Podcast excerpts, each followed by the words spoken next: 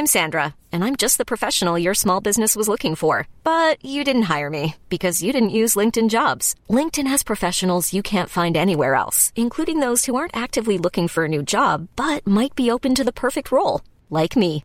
In a given month, over 70% of LinkedIn users don't visit other leading job sites. So if you're not looking on LinkedIn, you'll miss out on great candidates like Sandra. Start hiring professionals like a professional. Post your free job on linkedin.com/achieve today. Many of us have those stubborn pounds that seem impossible to lose, no matter how good we eat or how hard we work out. My solution is PlushCare. PlushCare is a leading telehealth provider with doctors who are there for you day and night to partner with you in your weight loss journey. They can prescribe FDA-approved weight loss medications like Wagovi and Zepbound for those who qualify. Plus, they accept most insurance plans. To get started, visit plushcare.com slash weight loss. That's plushcare.com slash weight loss. Hola, ¿cómo estás? Espero que estés muy bien. Eh, ahora sí, vamos a entrar a hablar de un tema, a meternos con Tokio. Yo creo que la vez pasada tú te quedaste... ¿Qué, de, qué pedo con este güey? No habló de nada. pues es que eso era, era el episodio número cero, que era como una introducción para platicar de qué era lo que íbamos a platicar en los temas. Hoy con este tema nos vamos a ir tranquilos, nos vamos a ir suaves. Sí tengo ganas de hablar de temas más duros, pero aguántenme tantito. Este tema es un tema que yo quiero platicar, que yo he opinado y sobre todo que he rebotado con muchos eh, amigos que también estamos haciendo lo mismo y nos estamos dedicando un poco a la publicidad a través de redes sociales. Eh, no sé si hacer un intro o no. Escríbeme por Twitter. Si tú me sugieres, me recomiendas que haga un intro o no. Y eh, bueno, porque veo que luego otros podcasters tienen un intro de musiquita y ahí le ponen sus cosas. Yo no sé si lo quiero hacer, pero bueno, ahí está. Eh, vamos a analizarlo si es bueno hacerlo. O nada más entrar directo al tema. ¿Sabes qué? Vamos a hablar de esto y vámonos y chingadazos y listo. Tampoco me gusta la idea, por ejemplo, de otros podcasts que he escuchado que le ponen música de fondo, le ponen efectos de sonido, le ponen risas. Creo que ya estamos en 2020 y ya no nos, ya no nos sirve esta manera de vender. Pero bueno, después de esta introducción, te quiero contar que yo odio, odio, odio, odio la palabra influencer. ¿Por qué? Ahorita te voy a decir, no es que la palabra en sí sea mala. La empecé a odiar desde la primera vez que escuché a un amigo. Bueno, ya no es tan amigo, ya nada más es conocido. Pero llegué con él a un restaurante y dice, hola, soy influencer. A mí, al escuchar esa palabra, creo que hasta la, persona que estaba ahí encargada fue como, güey, le hice una cara medio rara, se sintió medio incómoda. Y fue como un, ay, yo no me identifico igual que él, ¿no? O sea, su talento es influencer. O sea, llego y dame de comer gratis. Este, no sé, está como medio raro este, este trend ahorita que pasa. Y la verdad es que la odio porque la palabra creo yo que está muy usada, está muy desvirtuada también. Y este, y entonces creo que se le ha perdido el sentido algo que viene de influenciar a alguien más. Creo que desde hace mucho tiempo ha habido influenciadores que al final es una persona que está seguida por otro grupo de personas. Si nos vamos a la historia, Gandhi pudo haber sido un influencer interesante, Jesús también, algún papa, alguna figura pública, algún cantante, eh, comunicadores en televisión, comunicadores en diferentes medios que han existido a lo largo de la historia, siempre ha habido una persona que influencia a otra. Tu papá, pues obviamente influencia en ti y tú haces cosas que hace. Entonces, al final, hoy ese término se ha vuelto como muy banal. Yo digo que se ha prostituido mucho, perdón por la palabra, pero pues sí, creo que hoy ya no se le da el mismo valor, porque hoy cualquier persona que sube unas fotos encuerándose en internet, puede llegar a ser influencer. Puede llegar a... Mm, ¿Cómo te explico? Eh, pues sí, decir que tiene seguidores, la gente lo sigue porque está sabroso, porque está sabrosa, pero y luego ¿Qué, ¿De qué manera le ayudas a las personas?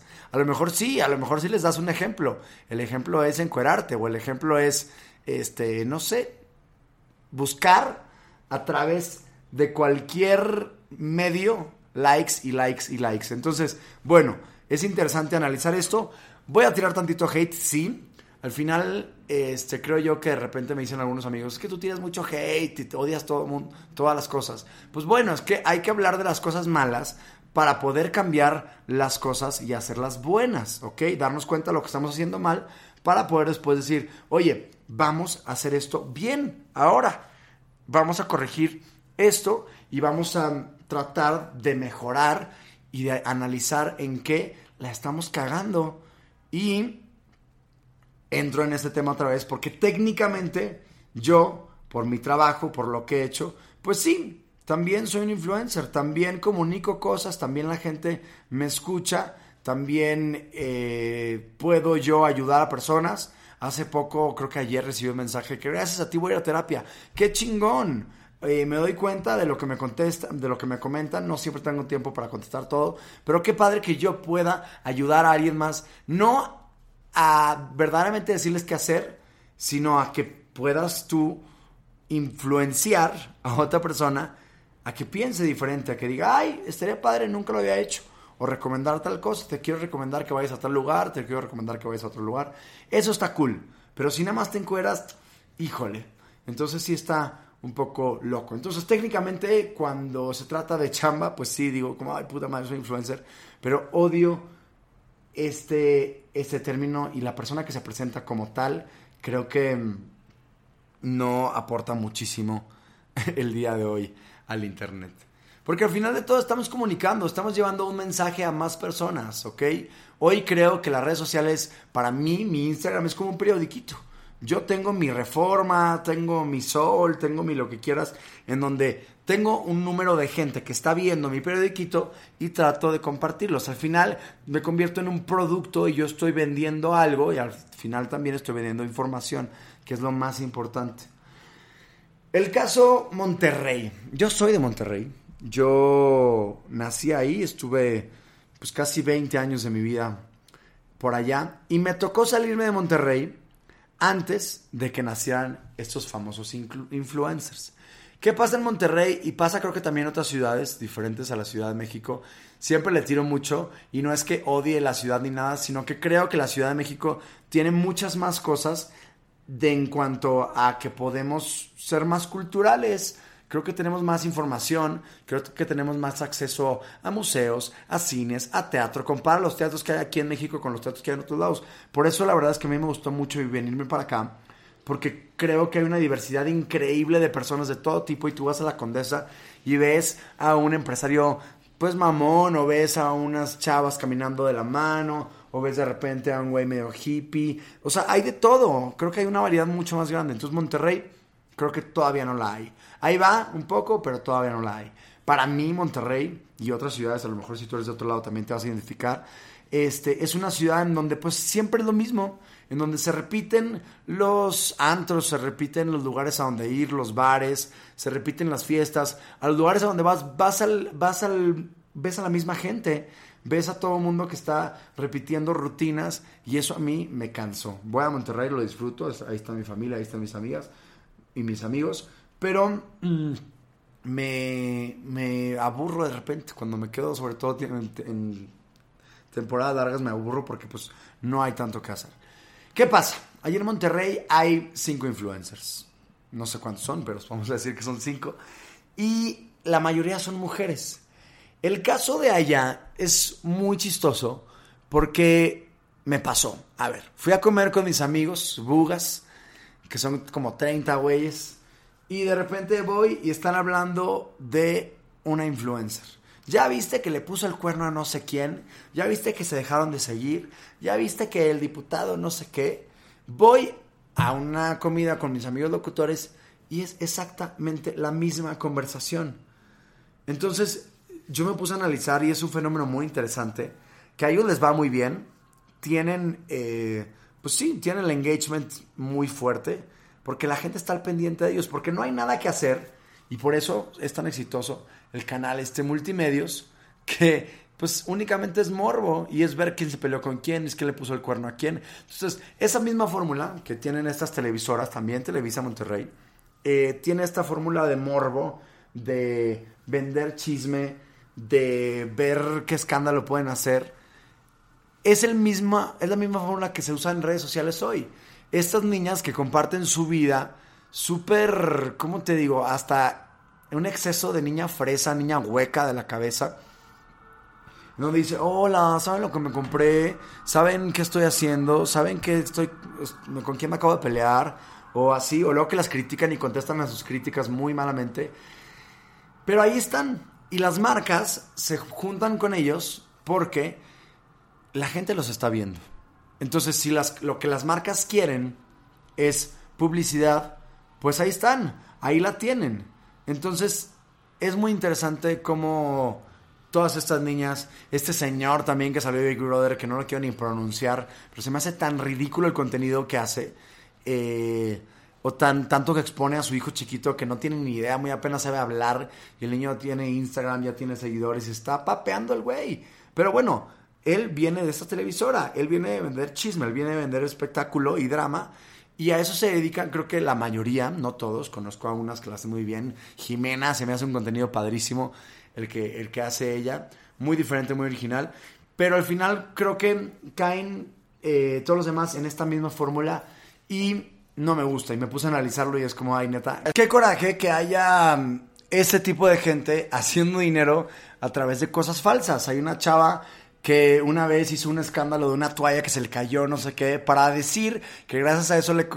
O sea, fue toda una estrategia para comprar seguidores, para decir, tengo gente falsa que me sigue y fue por esta cosa, por este escándalo que hice. Cuando en verdad no, sus números crecieron y todos nos dimos cuenta de que era muy falso. Y déjame contarte, si no lo sabías, señoras y señores, que hoy existen cuentas falsas en donde tú puedes utilizar bots para tener cuentas falsas que te sigan lo curioso es que te metes de repente a esas cuentas, te vas de repente a gente, gente quien lo sigue, y de repente está un Abdul Rauf de India, sin foto, sin seguidores y con la cuenta privada. Y tú dices, ay, qué raro.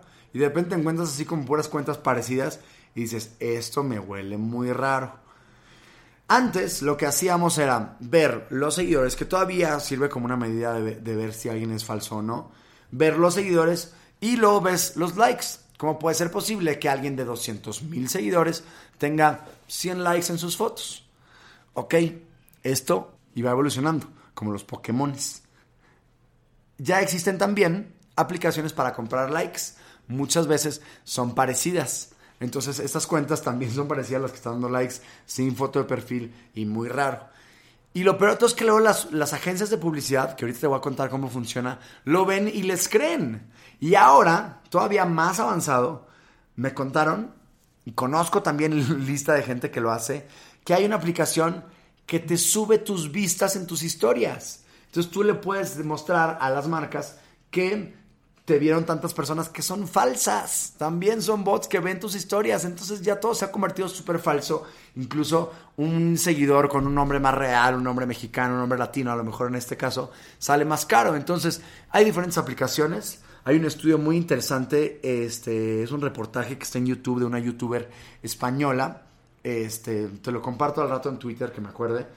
Eh, que ella lo que hace es vivir la vida de influencer comprando seguidores. Y de repente llegó con esta cuenta y llegó a ir a eventos de moda, restaurantes gratis. Es una actriz que actuaba como si fuera una influencer en España.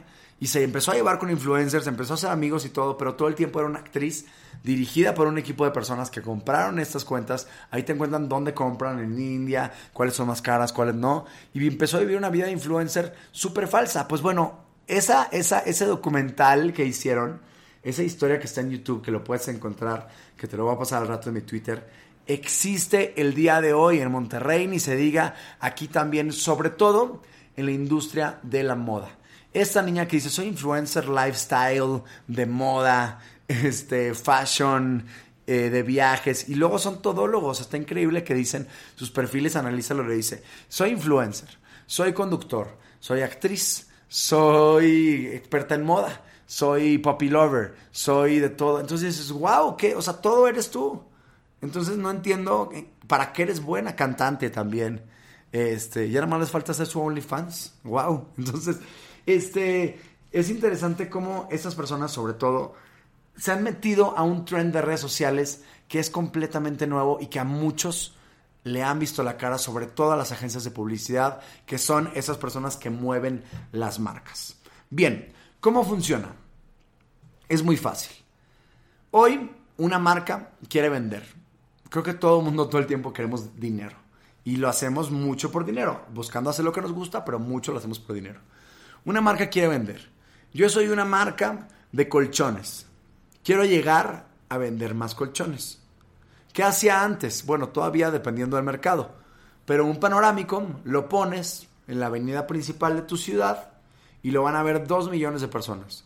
Pero ahí lo va a ver un taxista, lo va a ver una ama de casa, lo va a ver un señor saliendo de trabajar, lo va a ver un chofer, lo va a ver un buen de personas. Entonces, tienes que escoger muy bien qué avenida es, por dónde pasan. Si tú vas dirigido a oficinistas, tienes que ponerlo saliendo de una oficina. Si tú has dirigido a amas de casa, tienes que ponerlo en lugares, por ejemplo, supermercados o lugares en donde neta pasen por ahí. Si hoy tú eres una influencer vegana y de repente te pones a compartir un contenido de un lugar de carnes o de carnitas de puerco o así, además de que es una incongruencia y que ha habido varios escándalos por demasiadas incongruencias en redes sociales, deja tú eso, porque luego pasa mucho eso. Estas personas que dicen ser blogger, lifestyle, conductor, actriz, modelo, todo eres. Entonces no estás enfocado, no estás enfocada. Entonces, además de esto, tú tienes un mercado.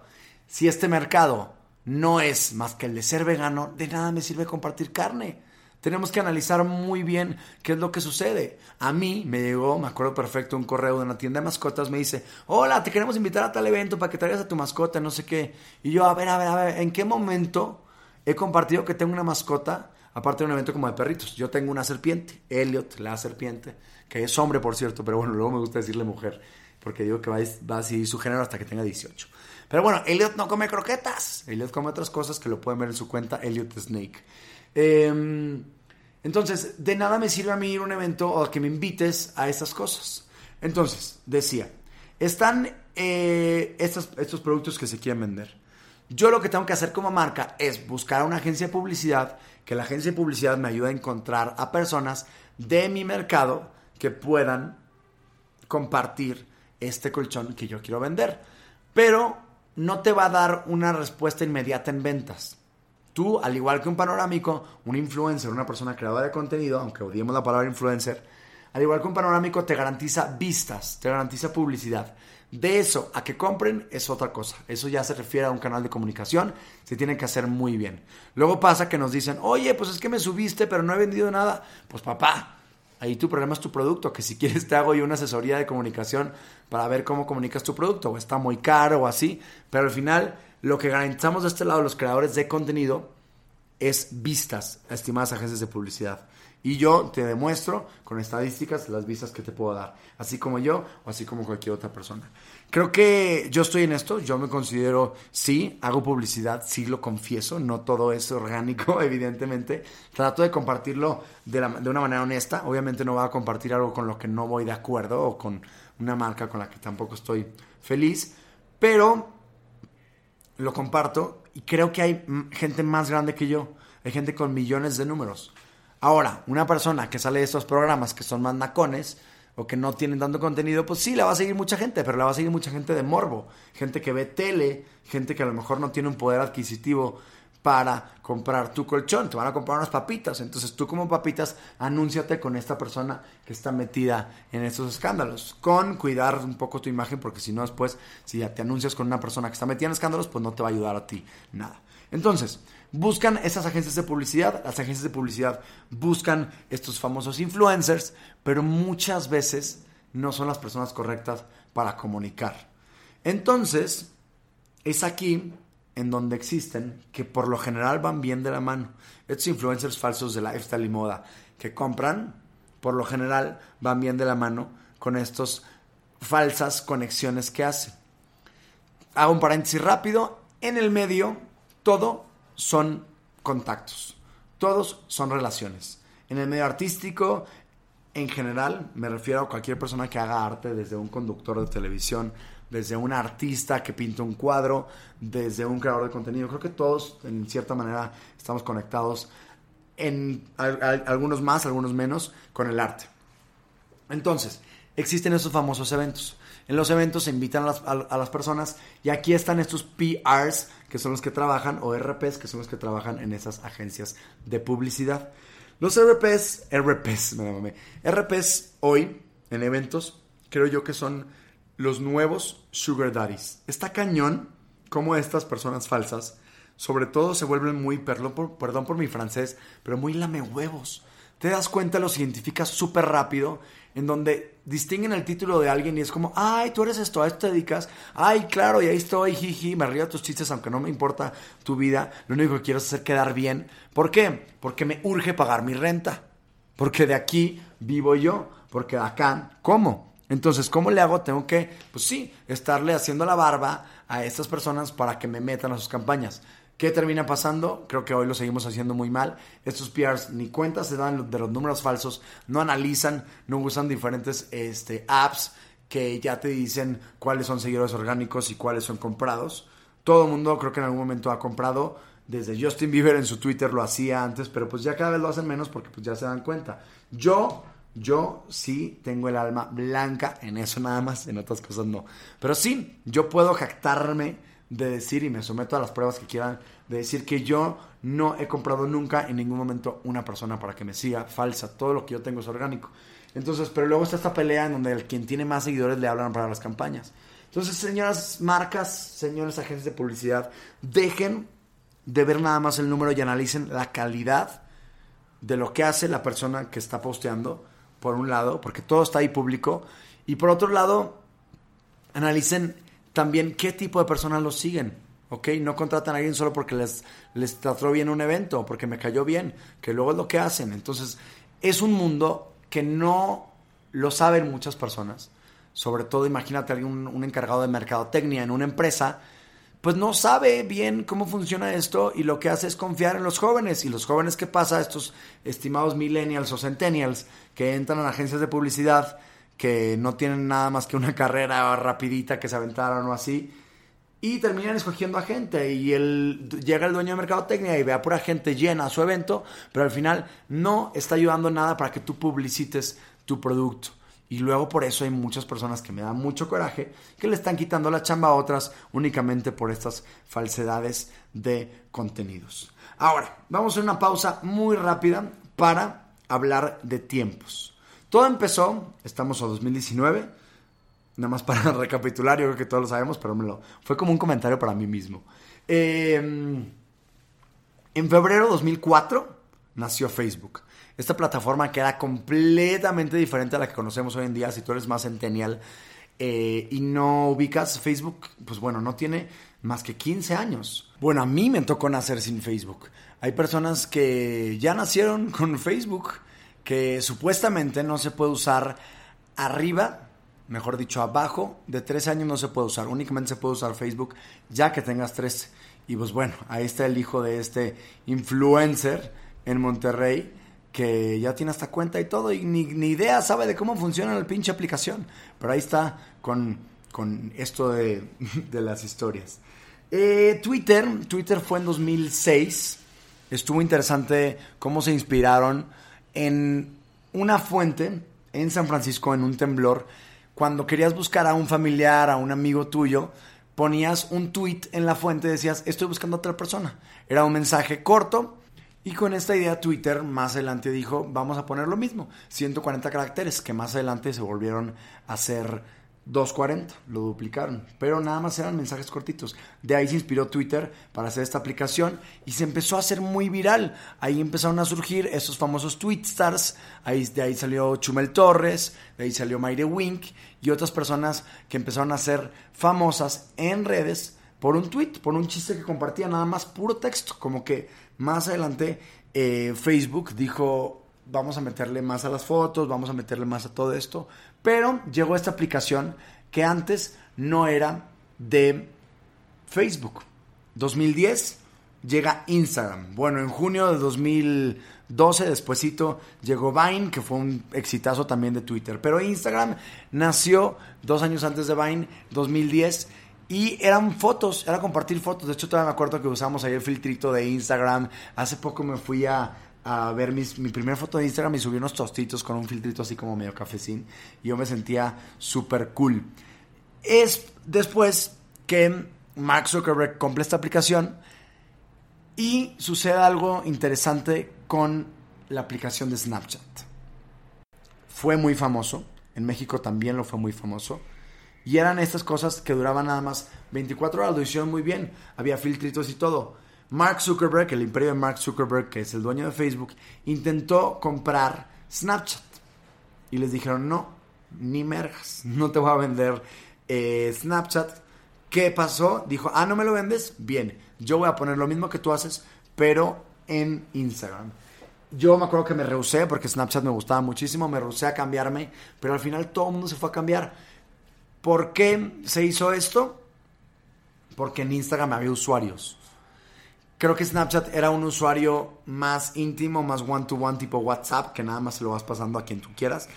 Y en Instagram no, Instagram era, era como que agarró cosas de Twitter, agarró un usuario, lo podías explorar y tú podías encontrar y estar en contacto con más famosos. Y gracias a esos tres años que tenemos nada, son es nada tres años, se empezó a hacer un exitazo las historias de Instagram. Y hoy estamos en WhatsApp, en Facebook, en Instagram, Messenger, estamos dentro del imperio Zuckerberg. Qué interesante es todo analizar la información que tienen ellos de nosotros. Hoy dicen que la información vale mucho más que el petróleo, por ejemplo. ¿Por qué? Porque la información nos pueden, nos pueden vender lo que ellos quieran, incluso por quién vamos a votar o por quién vamos a cambiar nuestro voto gracias a la publicidad que nos pueden dar. Hay un documental muy interesante que se llama The Great Hack, está Netflix, te lo recomiendo. Entonces, ¿Por qué quería hacer este breve paréntesis? Para darnos cuenta que las historias hoy, la naturaleza de una historia dura 24 horas nada más. Todo es súper rápido. Un tweet también cuando salió lo veías y se iba para abajo, no lo volvías a ver más que cuando fuera tendencia o demás. Entonces, todo iba súper rápido, los algoritmos iban cambiando, toda esta generación de datos que han llegado a tener estos creadores de estas aplicaciones en donde se hace el contenido, pues bueno, ellos cruzan información y tienen unos datos increíbles, por eso es que valen tanto. Entonces, hoy las historias nos han vuelto también a hacer una vida súper rápida y súper... como hasta que nos puede desinformar de repente, nos puede eh, sacar de, de nuestras casillas, por así decirlo, sacar de quicio el hecho de que todo venga tan rápido y todo, todo venga con tanta velocidad y luego no podemos ni siquiera vivir el momento porque estamos viendo allá afuera. Instagram creo que lo que ha hecho ya está siendo consciente, quitando por ejemplo la parte de que a quién le da like que, me gustó mucho, nos ha permitido mucho a comparar. Yo creo que Instagram es un factor de riesgo de depresión, las notificaciones que nos estresan mucho, que después podemos hablar de las notificaciones y lo vamos a hablar en otro momento de cómo es que estamos ya tan metidos en este mundo de redes sociales. Ojo, no estoy aquí criticando y no quiero parecer la tía de que no, está muy mal todo, sino que hay que hay que ser conscientes de qué es lo que estamos viviendo y a quién estamos siguiendo también en esto. ¿Y qué nos está compartiendo esto en nuestra vida? Puede que sí esté muy guapo, puede que sí esté muy guapa quien tú sigas, pero... Ah, ¿y luego? O sea, ¿qué le estoy aprendiendo a esa persona? ¿Qué me está dejando a mí? ¿Por qué me estoy nutriendo todos los días cuando me levanto a ver historias y de quién las estoy viendo? Entonces hay que convencernos bien qué es lo que estamos también nosotros como consumidores de estos productos, porque yo también consumo diferentes productos que hacen otros, otros creadores, hasta dónde estamos nutriendo nuestra, nuestra alma y hasta dónde me estoy yo comparando con eso. Instagram en el mundo influencer se ha vuelto una cosa de comparación. Te quiero contar, creo que tú ya lo sabes, pero te quiero reafirmar que no es real. La mayoría de lo que tú ves no es real. A mí una vez me pasó una boda que no tenía señal, que yo viví la boda el siguiente día. Fui grabando todo, las iba subiendo cada dos horas, las historias que ya tenía grabadas, y haz de cuenta que la gente decía, wow, qué padre, o mándale un saludo al novio, o manda esto, cuando la gente no se daba cuenta que ni siquiera estaba ahí. Y me comí un día de mi vida en el, en el lado virtual. Las redes sociales hoy son una extensión de nosotros, es una extensión de nuestra vida, y ahí están.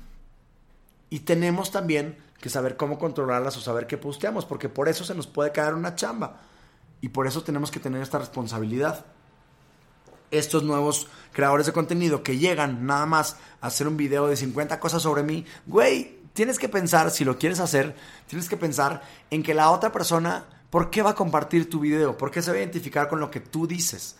Antes de que te conozcan y si es que quieres entrar a este mundo, que neta te quieres dedicar, hazlo bien. ¿Qué pasa? Que luego nada más es gente que es, que es guapa, que empieza a ser creador de contenido y luego se mete en una cantidad enorme de escándalos porque no tienen una preparación para cómo sobrellevarlo. Y ahí se pueden contestar preguntas de que, ay, pues me da igual lo que dijiste de mi mamá. Pues, ¿sabes qué? Pues chingas a tu pues claro, está difícil estar de este lado del comunicador. También tienes que entender que la gente, sobre todo hoy, te va a responder. ¿Ok? No nada más porque seas un dentista guapo, quiere decir que vas a ser un influencer y vas a empezar a hablar de todas las cosas que pueden existir en el mundo. Qué bueno que uses las redes sociales, qué bueno que, que publicites tus productos, pero si eres un dentista, habla de ortodoncia, papá, ¿sabes? O sea, métete por ahí y enfócate muy bien, porque esta carrera es complicada. La vez pasada vi que existía una carrera que es la carrera del influencer, la había anunciado, al principio me reí, después dije Qué cool. O sea, mínimo así se van a informar.